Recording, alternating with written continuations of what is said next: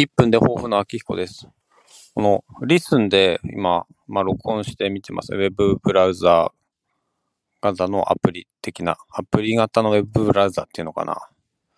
え iPhone のホーム画面に置いたウェブブラウザで。で、今、録音しながら画面見てるんですけど、結構すごいですね、これ。あの、音量レベルとかも表現されてるし、えー経過時間も出てるし、これはすごいな。で、はい。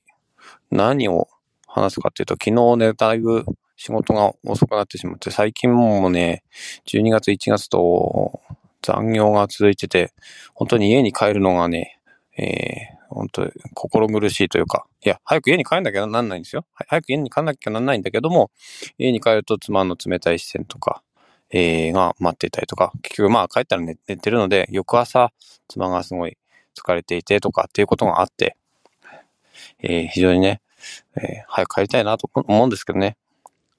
まあ、あの、私の仕事は多いし、他の人の仕事も多いしで、結局、ね、